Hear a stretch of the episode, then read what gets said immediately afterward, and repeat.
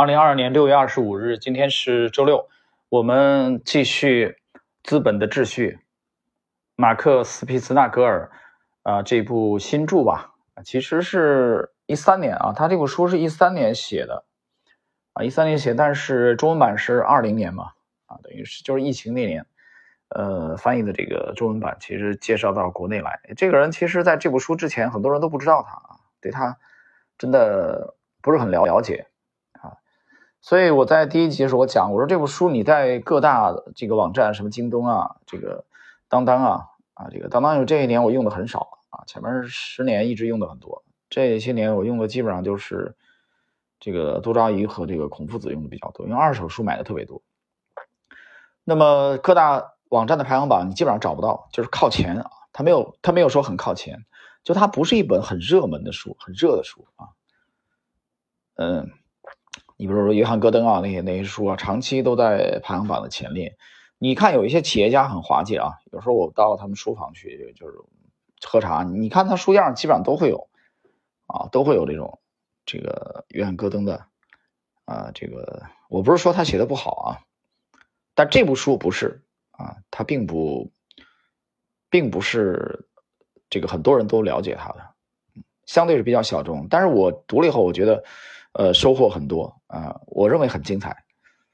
然后我们今天是第三集了啊，第三集，呃，开篇之前我先回答一个问题啊，有几个有两个听友问我，就是我们这个系列，呃，我我用的这个图片啊，这个图片是一个桥啊，问这咋回事？你是随便拿了个照片吗？不是，跟大家解释一下，这个这个图片啊，我们这个呃资本的秩序精华解读的这个系列，我用的这个这个图片是曼哈顿桥。有人说呢，用这个干啥？这这跟我们这节跟这个斯皮茨纳格尔这有有关系吗？有关系啊！这事儿也巧了，就上个月，呃，就这个月啊，六月六月初啊，我朋友从从美国发这个发回来一些他啊他个人啊就实地拍的照片啊，这其中有西雅图的啊一些这个风景很漂亮的，包括包括有这张就是在他在纽约拍的嘛，这个曼哈顿桥啊，曼哈顿桥在纽约其实知名度很高的啊，去过的人你应该。知道啊，一些华人基本上很多人都会去的啊，也是一个打卡的地儿。这个桥其实它在哪儿呢？它在这个 East River 啊，在这个就是东河，它在东河上面啊，在东河上面它连接曼哈顿和这个布鲁克林的。那你说那这个跟我们这有什么关系呢？我是考虑到了这个马克·斯皮斯纳格尔曾经在纽约大学。读书，而且在那里结识了他的第二位导师，啊，这个就是塔勒布。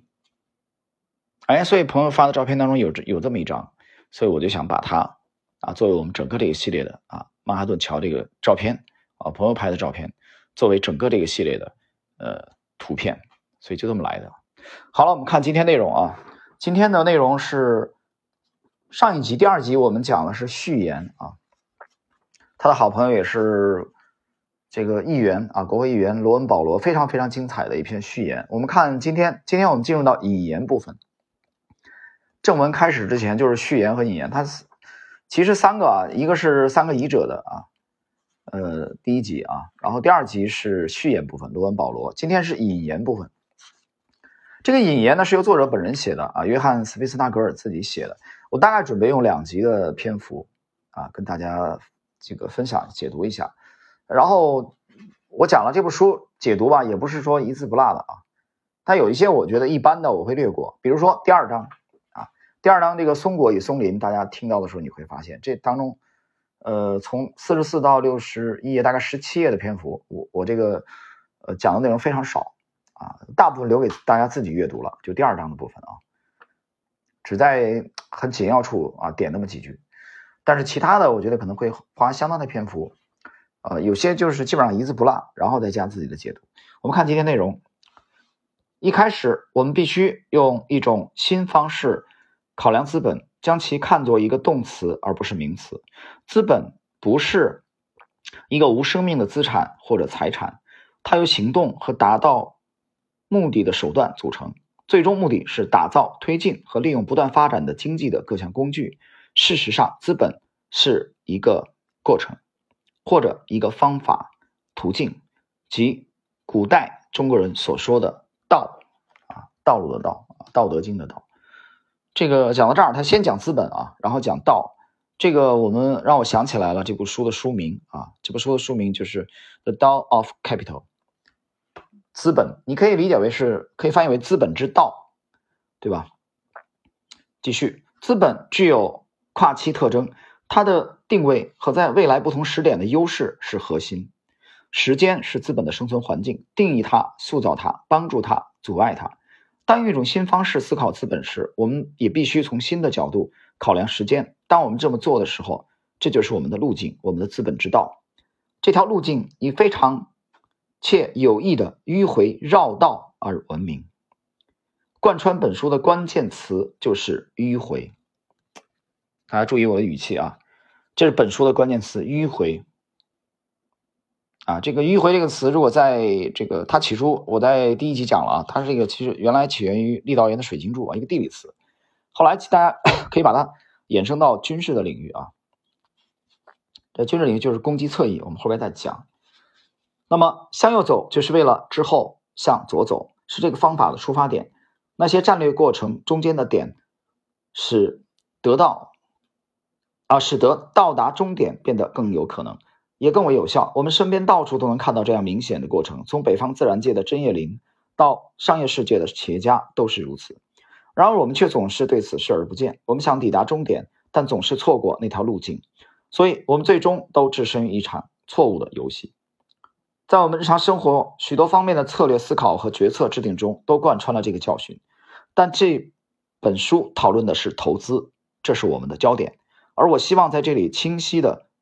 表述我的观点，即投资和人类的其他行为没有不同，其本身就是一个天生的人类行为。也许投资最能展现这个教训有多严重。经纪人的电脑屏幕和蓬勃终端上闪动着那些令人眼花缭乱的数字，以及赚快钱的诱惑，对我们产生的干扰如此之大，以至于这就是我们能看到的一切。我们。无法看到的是隐藏在其背后的技术机制。全球引擎一如既往轰鸣前行，即便华尔街这个有时间限制的大秀场，眼界也局限的当下，对经济机制茫然不知，只知道追着正在发生的事情跑。写的很传神啊！这个我这里读到这有点感慨。呃，我这第二遍读嘛，对吧？给大家解读，我得重新再读一遍。他这句话。只知道追着正在发生的事情跑，我觉得这个翻译的很传神。这个其实把交易界的浮躁啊，包括华尔街的，呃，描绘的我觉得很传神。在哪儿呢？只追着已经发生的事儿跑，对吧？比如说早间新闻，今儿发生了什么啊？这个高频的交易员，呃，这个做好准备啊，像猎豹一样，我从今天的新闻上能不能去捕捉一些在当天盘面反应的机会？所以追着已经发生的事儿跑，这是一种风格，一种策略。但是我们今天这部书啊，资本。呃，之道，其实我觉得可以翻译为资本之道。他的这部书，机械出版社翻译的是资本的秩序啊。看起来这个名字平淡啊，非常平淡。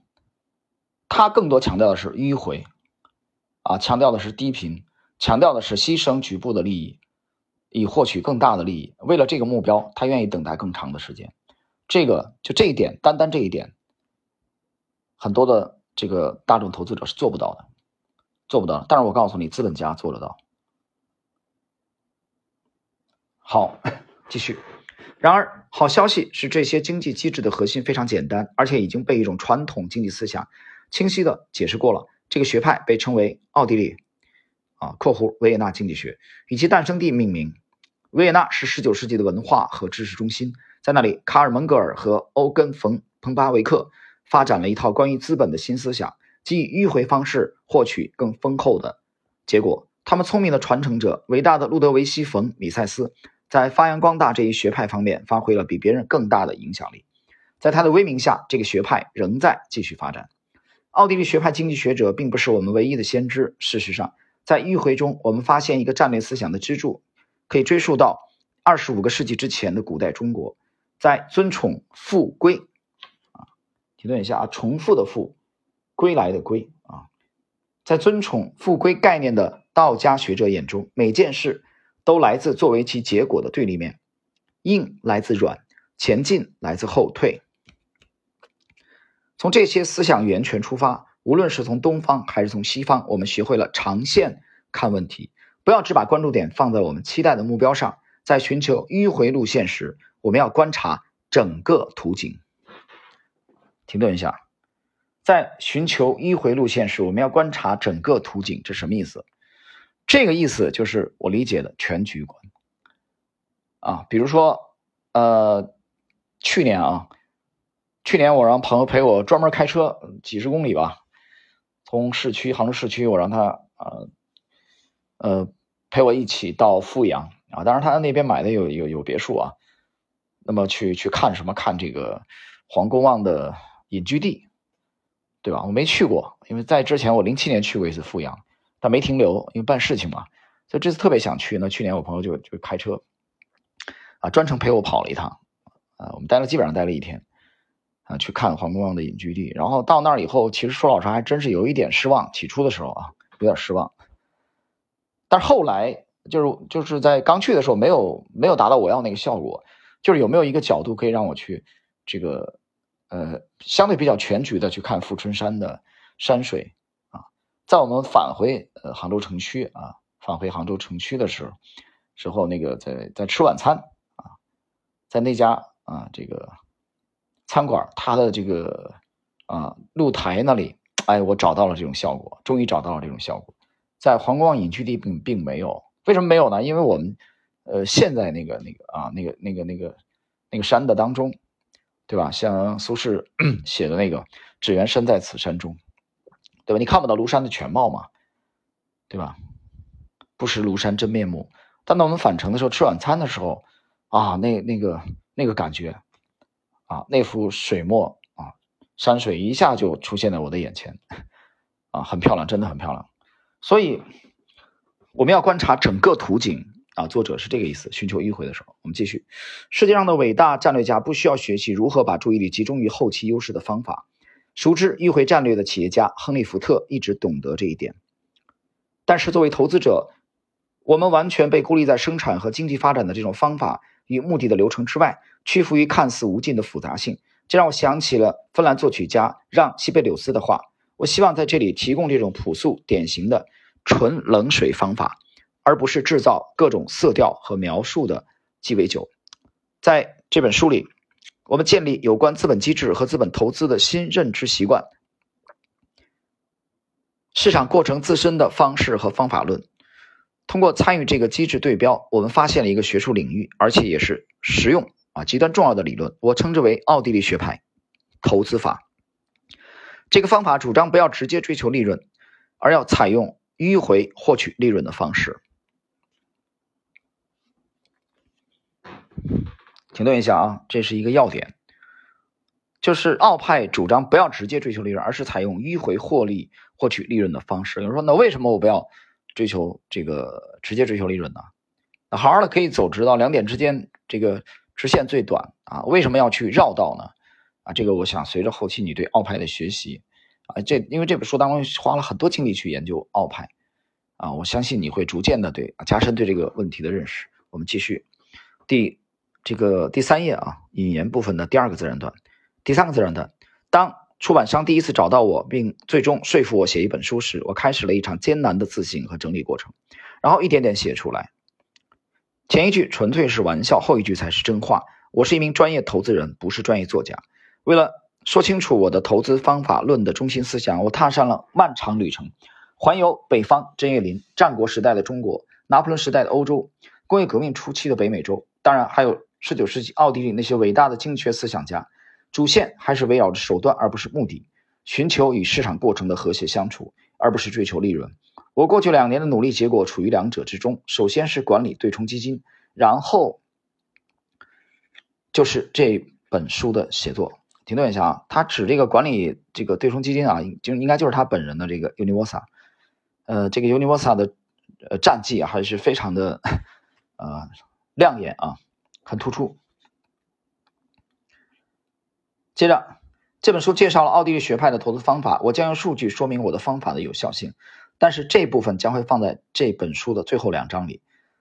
我的大部分讨论将聚焦在奥地利学派投资法的最重要的思想上，这很符合本书的结构。大家将会看到，我的投资方法的主要特点就是我们必须愿意采取曲线路径去达到目的，啊，不是直来直去啊。这个谈到这个迂回啊，是整个这部书的。特点啊，他作者把它命名为奥地利学派投资法啊，谈这个谈这个迂回啊，谈这个迂回的话，我们从能从最早的这个中国古老的《道德经》啊找到它的理论的依据。当然，作者也是这种观点。其实这让我想起来另外一位呃中国古代的这个思想家，就是孙子啊，《孙子兵法》。《孙子兵法》的军争篇里边，呃，这个。军争篇啊，大家肯定有人读过啊。军争篇的其实一个总的战略就是以迂为直啊，直是直线的直，迂是迂回的迂，以换为利，换是什么？历史利益啊，患是患难那个患。所以这个《孙子兵法》的以迂为直的思想，它其实就是告诫这个军事指挥员啊。这个将帅必须你要摒弃直线的这个思维啊！我们理解，其实我小时候就很喜欢看这方面的东西，但现在看的相对少一些啊。其实我理解就是它就是辩证思维。比如说我们要想走近路啊，你需要去走远路；要想前进，你反而需要这个后退啊。要想有所取，则需要你先付出一些啊。要想速胜，其实往往需要持久。所以直线思维它是一种片面性啊。那么我们在这部书当中后边啊，后边这个马克思·皮斯纳格尔会提到的另外一位利德尔哈特啊，利德尔哈特，我在第一集曾经有过介绍的啊。他因为他去论述这个克劳塞维茨战争论啊，我们会听到这个名字，记住这个名字。利德尔哈特他曾经提出来间接路线战略，他这个其实我觉得是来源于。或者说跟孙子的以迂为直这个军争篇的总战略啊，是是完全吻合的。那么，利德尔哈特在战略论当中曾经这样写过，他说，在战略上啊，最漫长的迂回道路，常常又是达到目的的最短路径。就是你看起来迂回路线长了，实践实际上往往是由于实操的时候，在实战当中采用直线的啊，攻击效果并不好，并不突出。我觉得关于这一点，大家去熟悉十大元帅当中的林彪。在东北三年解放战争当中的一些经典的战役啊，和这个大将当中的第一位啊，其实其实本来就是该封元帅的啊，种种特殊的原因吧啊，战争的天才奇才粟裕将军啊，粟裕大将的战力当中也是非常突出的啊，这两位一个元帅一个大将，他们都非常善用的是围点打援。你看粟裕指挥的豫东战役啊，包括济南战役。啊，等等等等，这些经典的啊，这个战役当中都会啊出现这样以迂为直啊迂回的这种这种策略。好，我们刚才这个我插进去了一段解读啊，就是围绕这个以以迂为直，围绕这个迂回，你时刻要记住这个。这个思想其实贯穿了本书的始终，因为这个思想本身又是奥派的啊，一个一个非常突出的啊，并不是直接获取利润，而是采用迂回。所以你看，我们从最早的这个《道德经》啊，李丹的这个老子《道德经》突出的这个思想，朴素的这种思想啊，然后孙子的以迂为直，然后奥派的啊，再到今天的主角马克思·皮斯纳格尔他的奥地利投资法。他们非常强调的就是迂回。OK，我们进入今天的这一集的啊后这个后三分之一的内容吧。本书的第四页第一个自然段啊，先整体了解一下这趟思想之旅。我们从第一章开始介绍市场过程，详细介绍了芝加哥交易委员会一位聪明的资深谷物交易员埃弗里特·克里普。解释一下啊，他的第一位导师。他的教诲正好反映了古老的道家和老子啊，又名《道德经》这部杰作的智慧。我一直到今天都在演习克利普的方法。由此出发，我们转向自然界，讨论生产性增长和机会性增长策略和逻辑的本质特征。针叶林的主主旨，我们在第二章讨论这个话题。这是一个代际迂回啊，年代的代，际是这个国际关系那个际啊。首先后退到岩石丛生且竞争者无法生存的严酷地区，然后从那里把种子撒向被火烧过的肥沃土地。针叶林的这个策略，在权威的军事战略家、最早出现的战略思想家和决策者们眼里是显而易见的。正如我们将在第三章看到的，从孙武啊，孙子开始，从孙子中频繁引述的教义，让我们了解势这个核心概念。啊，势是大势区那个势，势力啊，势力范围那个势。这个概念有多重含义，可以被看作战略位置优势。同样的思想也可以在战争论中看到。这是卡尔·冯·克劳塞维茨经常被误读的一部名著啊，著作。他主张占领关键战略点，以削弱敌人，才能更好的实现胜利目标，并顺利实现和平。在第四章中，我们介绍那些为理念而战斗的人们的迂回。策略思维最早的奥地利学派经济学家弗里德里克·巴士夏，他写下了那篇著名的文章《看得见的和看不见的》。奥地利学院学派经济学创始人门格尔，他在和那些对经验主义抱有一种奴隶般的依恋的德国历史派经济学家论战时，采取了先验论的立场。关于巴士下，停顿一下啊，这个自然段结束。呃，关于巴士下的这个看得见和看不见的。这一段的描述啊，前一段时间应该在六月份，我在朋友圈发发了一个截图，啊，很很很经典这一段。当然后这一段后边我们还会讲到。我们看这个今天这一集内容的啊最后的这个小节了。本书的《资本的秩序》的引言部分的第四页啊，本书第四页的最后一个自然段。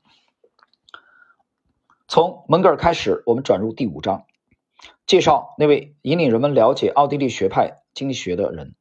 庞巴维克，他深刻论述了储蓄、投资和资本积累之间的关系，为当今投资者提供了对市场过程的理论解释。他的资本理论展示了生产重组的迂回，用于积累更深层的、更高效和高产的资本结构。我们不能低估迂回的困难，正如我们将在第六章看到的。由于我们天生的时间偏好和对世界不均衡性的短视，啊，长短的短短啊，视力的视。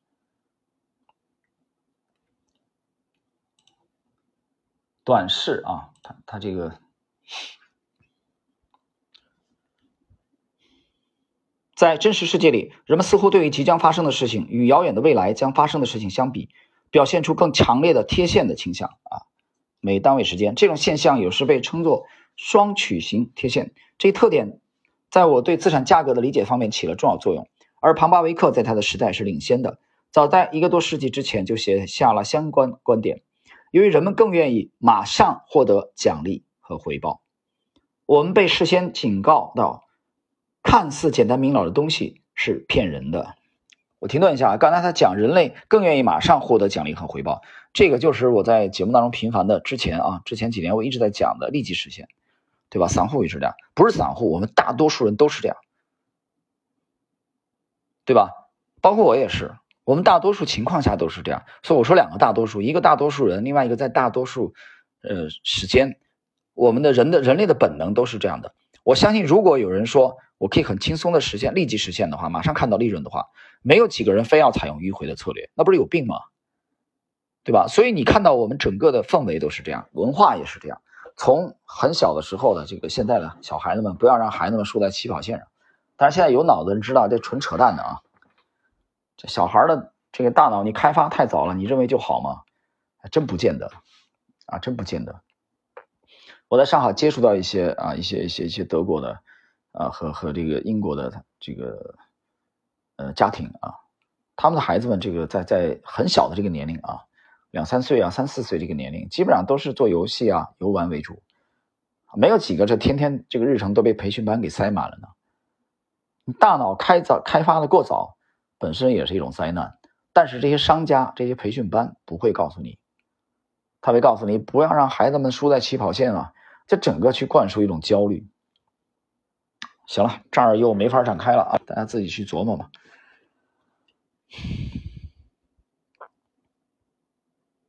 我们把刚才的那个立即实现啊，那个后两两句讲完，就实际在现实生活中，我们发现其实一味的追求立即实现，其实有时候效果并不见得很好。所以没有办法的情况下啊，那有一些有智慧的人，他们意识到了这种，呃，这种策略本身是有问题的。所以迂回的策略啊，这个以迂为直啊，《孙子兵法》的它的巨大优势显现出来了。但是这种做法。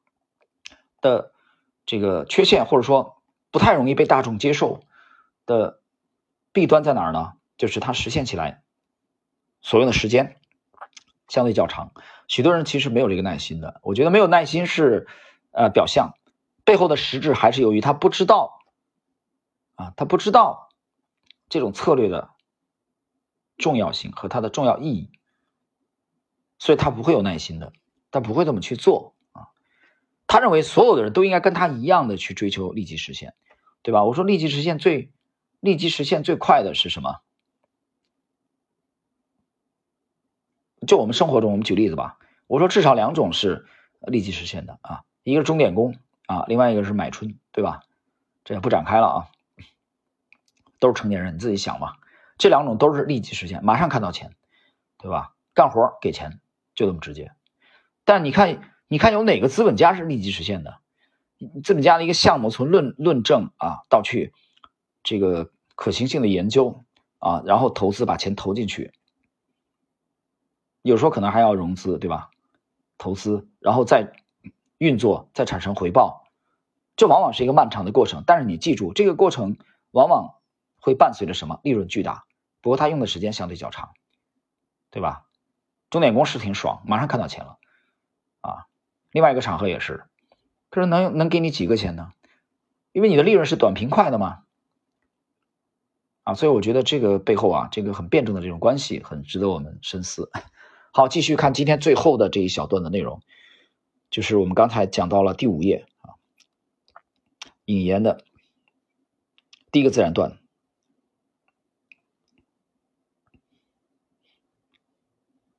我们被。事先警告到，看似简单明了的东西是骗人的，而迂回在实践中是一个与直觉相反的路径。为了在后期获得优势，而愿意在前期处于劣势，这种做法几乎不可能会有人愿意遵循。你看，马克思·纳格尔说了，几乎不愿意有人遵循。为什么？他慢呢？啊，他看起来慢呀，是吧？OK，最后他直接引用了老子的这个几句啊：“明道若昧，光明的明。”道路的道，若昧，暧昧的昧；进道若退，夷道啊，这个夷啊，夷陵的夷；夷道若累，上道若谷，然后大器晚成，什么意思呢？我们得解释一下啊，因为这哥们儿马克思·毕斯纳格尔直接来了一段《道德经》啊。原版的《道德经》给你给你啊上来这道菜了，简单的解释一下这几句话什么意思。我们直译啊，明道若昧，就是看起来明显的道路啊，呃，明显的道路，你这么直接看，你看上看过看上去好像是暧昧的啊，并没有那么明显。那么进道若退啊，进前进的意思，退后退。前进的道路看起来呢，好像是后退的，对吧？一道若累，夷是什么意思呢？夷是在这里啊，在这里这个一道若累，《道德经》这个夷在这里的意思是平平坦的意思啊，平坦。这个累呢，累它有两两三重意思吧。第一重意思，其实在这里的意思就是啊，它指的是什么呢？它这个是指的那个啊，古代啊，那个那个丝啊，丝绸那个丝上面，它那个疙瘩或者结啊，就是这里的意思就是不平坦啊，或者坎坷。我们直接来译这个“一道若累”啊，这句话的意思是什么？就是平坦的道路，你看起来好像是啊坎坷的、不平的、高低不平的。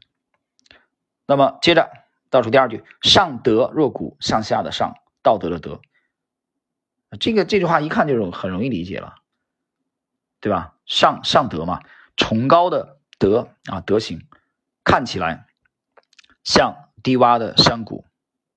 大器晚成不用说了吧？啊，最后一句大器晚成，对吧？大器晚成这里边其实有一个很重要的意思啊，去理解的时候，它需要时间的，需要时间。我们生活中有句话啊，很常用，叫什么？好饭不怕晚，对吧？